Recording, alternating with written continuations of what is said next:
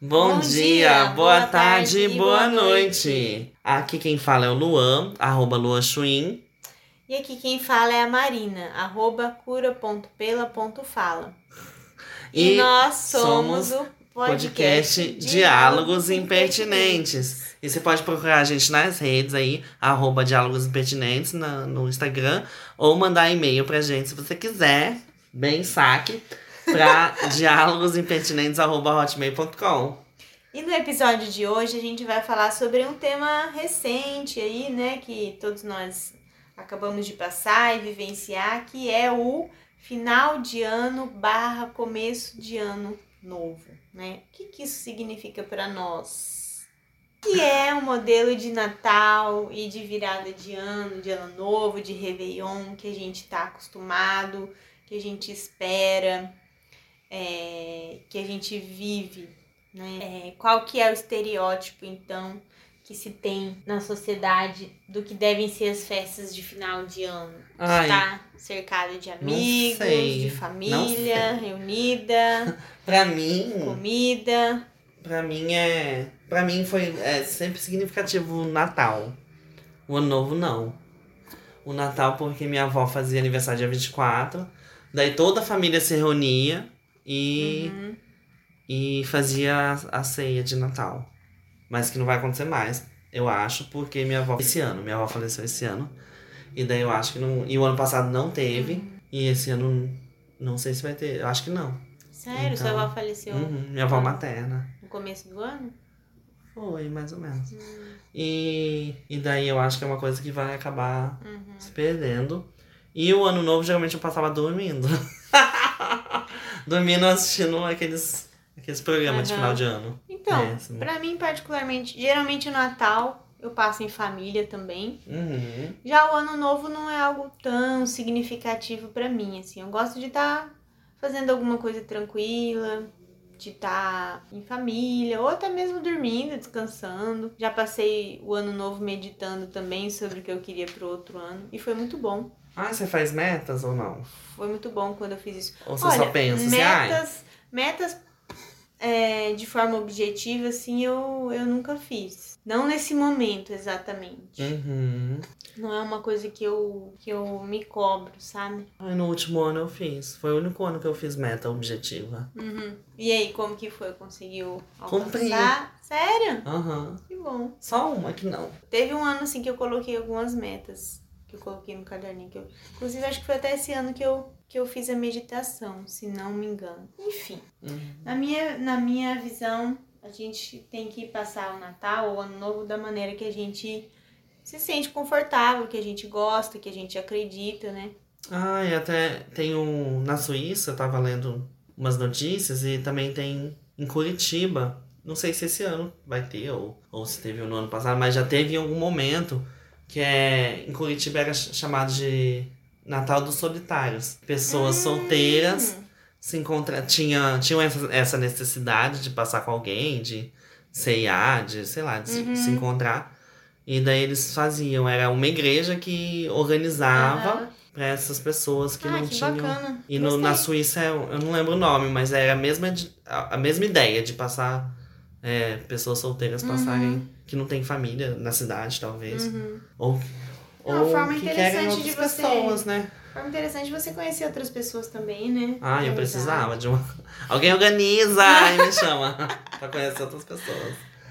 E... Mas também é é muito isso o modelo, né? A gente tem na nossa cabeça que o modelo é sempre a família ou amigos, mas pode ser, sei lá, uma Isso. viagem um... ou passar sozinho mesmo. Sim. Igual eu já passei a virada de ano dormindo, ou assistindo TV, Então, ou fazendo. exatamente, esse, esse, esse- essa ocasião que eu falei pra você que pra mim foi interessante e significativa na meditação foi um, um- uma virada que eu passei sozinha e foi muito bom. Uhum. E a gente tem também essa esse estereótipo e essa cobrança social de que a gente em datas significativas sempre tem que estar acompanhado de pessoas e de alguém e se não for assim, vai ser ruim, ou vai ser. Vai trazer má sorte ou alguma coisa do tipo. No aniversário, É, né? exatamente. Mas é, eu acredito que a gente tem que respeitar é, a vontade vontade de cada um e tem que quebrar esse tabu de que ficar sozinho não é bom, de que a solidão, Uhum. a solitude não é algo que possa ser desfrutado,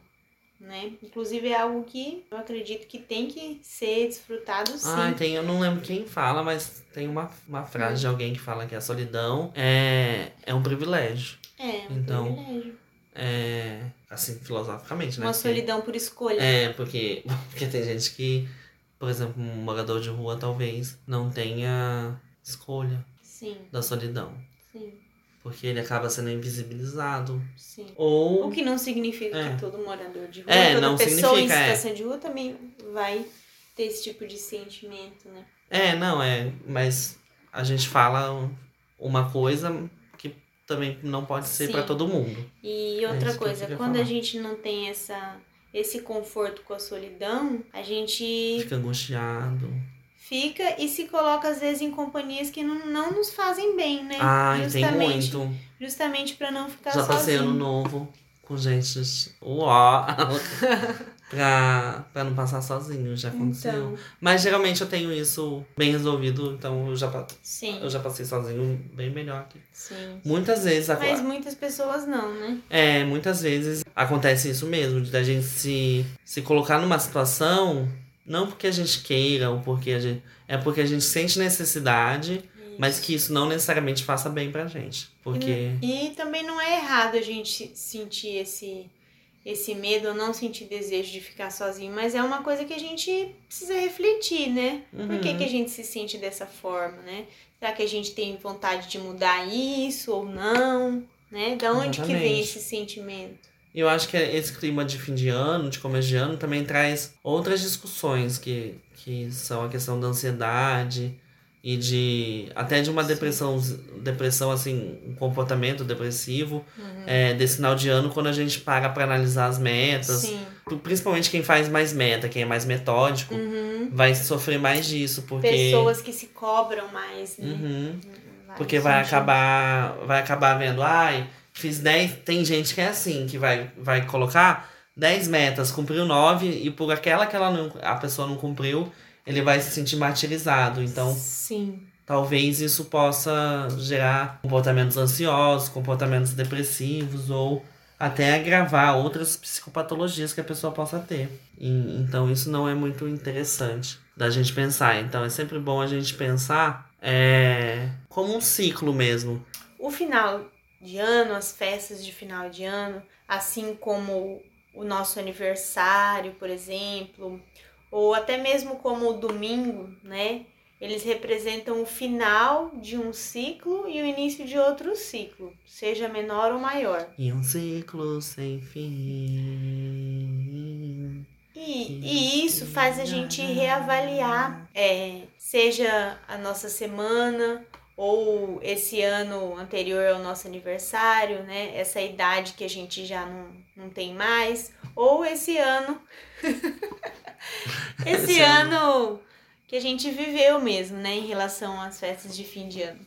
Ou até E- o ano ser um ano difícil, né? pra- Isso, pra algumas isso pessoas. coloca a gente em questão com todas as dificuldades, as frustrações, as coisas que a gente não conseguiu realizar, né? Ou as perdas do ano mesmo. É, é, eu acho que e esses ciclos, finais de ciclos, né?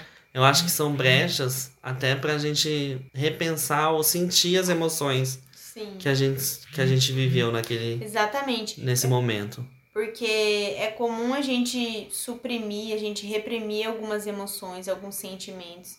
E aí, em algumas datas, como essas que a gente citou, isso acaba vindo à tona, né? Por Uhum. diversos motivos, né? Por diversos pontos e elementos que acabam funcionando como gatilhos mesmo, Uhum. pra gente pensar e reviver algumas coisas. É, eu acho até importante da gente, quem, quem já faz terapia ou fez terapia, tem, eu acho que tem mais essa, esse exercício de, de avaliar os sentimentos, de pensar Isso. a intensidade dos sentimentos.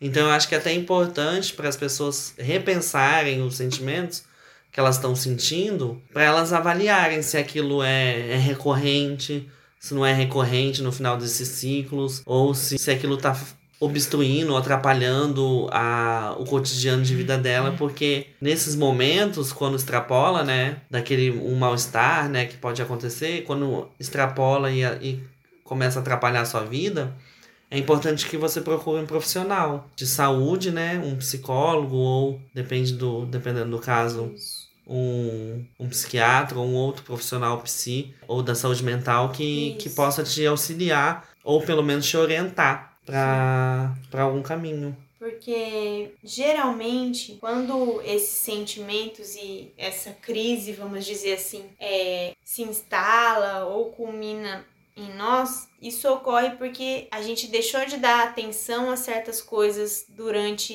o decorrer desse ciclo, uhum. né?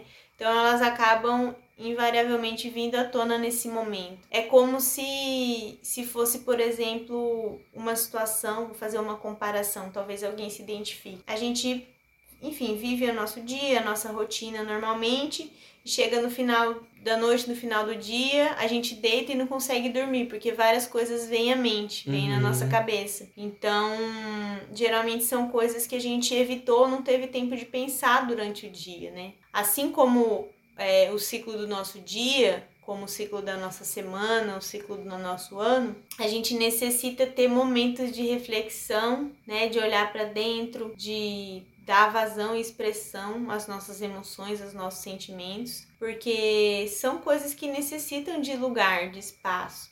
Né? É, de momentos para si. É importante né, nesse nesses momentos, nesse ciclo ou no cotidiano, a gente tem momento para nós, para nós mesmos. A quando eu trabalhei com com pessoas que queriam parar de fumar, eu trabalhei durante um ano, um ano mais ou menos com é, uhum. pessoas nesse processo e, e realmente elas não, as, algumas não tinham nem conta por que, que elas começaram a fumar Sim. ou por que, que elas estavam fumando e a partir do momento que elas começam a repensar e começam a criar hábito, olhar para si, Sim elas acabam percebendo coisas que elas não percebiam antes, que elas não tinham percebido antes.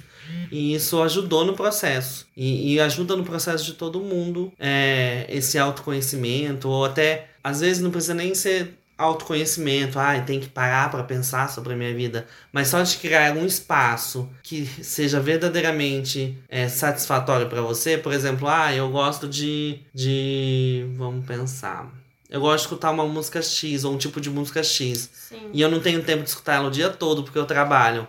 É importantíssimo chegar em casa, colocar esse tipo de música e escutar. Escutar, apreciando a música para que aquele momento seja satisfatório e daí, a partir dele, você possa até pensar em, é, no seu cotidiano e pensar na sua vida. Eu acho que também isso pode gerar um outro comportamento ansioso. Eu tenho que chegar em casa e pensar, ou, ou tem que refletir é, sobre a vida. O fato de você estar. Tá se dedicando, dedicando uma atenção exclusiva a, a algo que uhum. você gosta, é uma, uma espécie de, de, de meditação, né? É algo que você está fazendo com atenção, com atenção plena, que é algo que está bem corrente também hoje em dia, né? Essa, essa... Mindfulness. Isso.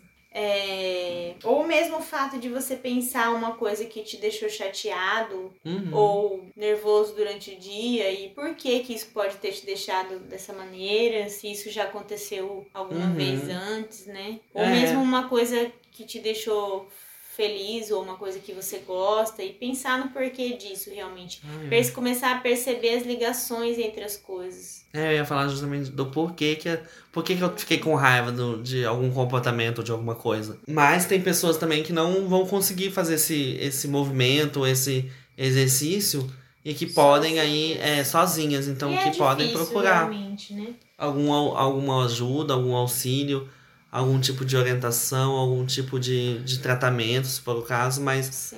é sempre bom avaliar pra gente saber até que ponto a gente consegue caminhar, porque é, todos nós vamos precisar de algum auxílio, alguma, alguma ajuda no decorrer da vida.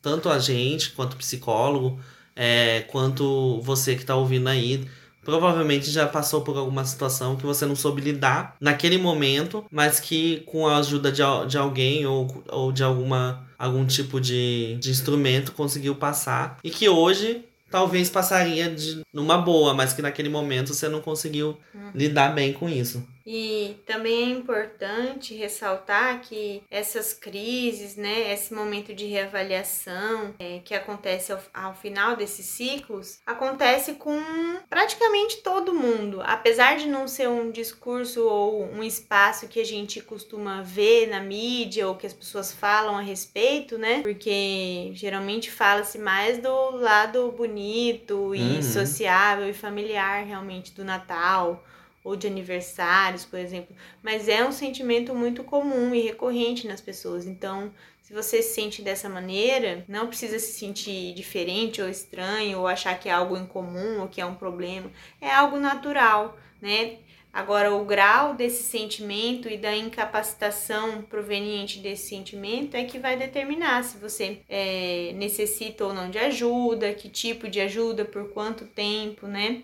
Mas na dúvida é sempre bom procurar um profissional psicólogo mesmo, que a pessoa é, vai estar tá te orientando e, e, e te informando se é o caso de continuar um tratamento, se é necessário é, encaminhar para outro profissional, enfim, se existe essa necessidade. Uma psicóloga chamada Lilian, Lilian Lerner Castro, ela foi psicóloga do ambulatório de ansiedade do Instituto de Psiquiatria do Hospital das Clínicas de São Paulo, e ela vai falar que a gente vive num mundo em que as possibilidades de escolha, elas são muitas, né? A gente percebe isso na, nas redes sociais com as possibilidades, as exigências também são muitas. Então é preciso reavaliar, ter em conta o que nós esperamos de nós mesmos e não apenas as cobranças dos outros em relação ao nosso desempenho. Então a gente não pode adotar exigências externas de outras pessoas como um padrão nosso. É aquela é meio clichê, né, que a gente fala hoje em dia de aceitação, de identificação, uhum. mas é é encontrar o que faz bem para nós e claro, tudo que faz bem para nós de certo modo é influenciado pelo meio social que a gente vive. Sim. Então é importante também ir avaliando quais influências que eu tô recebendo e por que que eu gosto disso, por que que eu gosto daquilo. Sim, e isso justamente exige um autoconhecimento que muitas vezes a gente não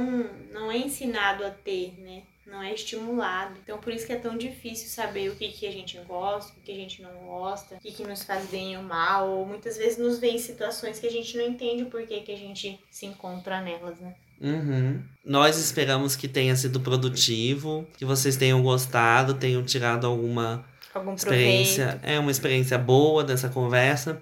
A gente espera vocês nos próximos episódios. Se vocês quiserem entrar em contato, mandarem sugestões, histórias, quiserem conversar, a gente tem o Instagram, que é arroba. Tem também o e-mail, que é diálogosimpertinentes.hotmail.com. E vocês podem estar procurando a gente nesses meios ou no nosso Instagram pessoal que a gente citou no início do, no início do episódio. Então é isso, boa noite. Boa noite e até a próxima. Até a próxima, gente. Ou bom dia ou boa tarde, não sei que hora que você tá ah. escutando.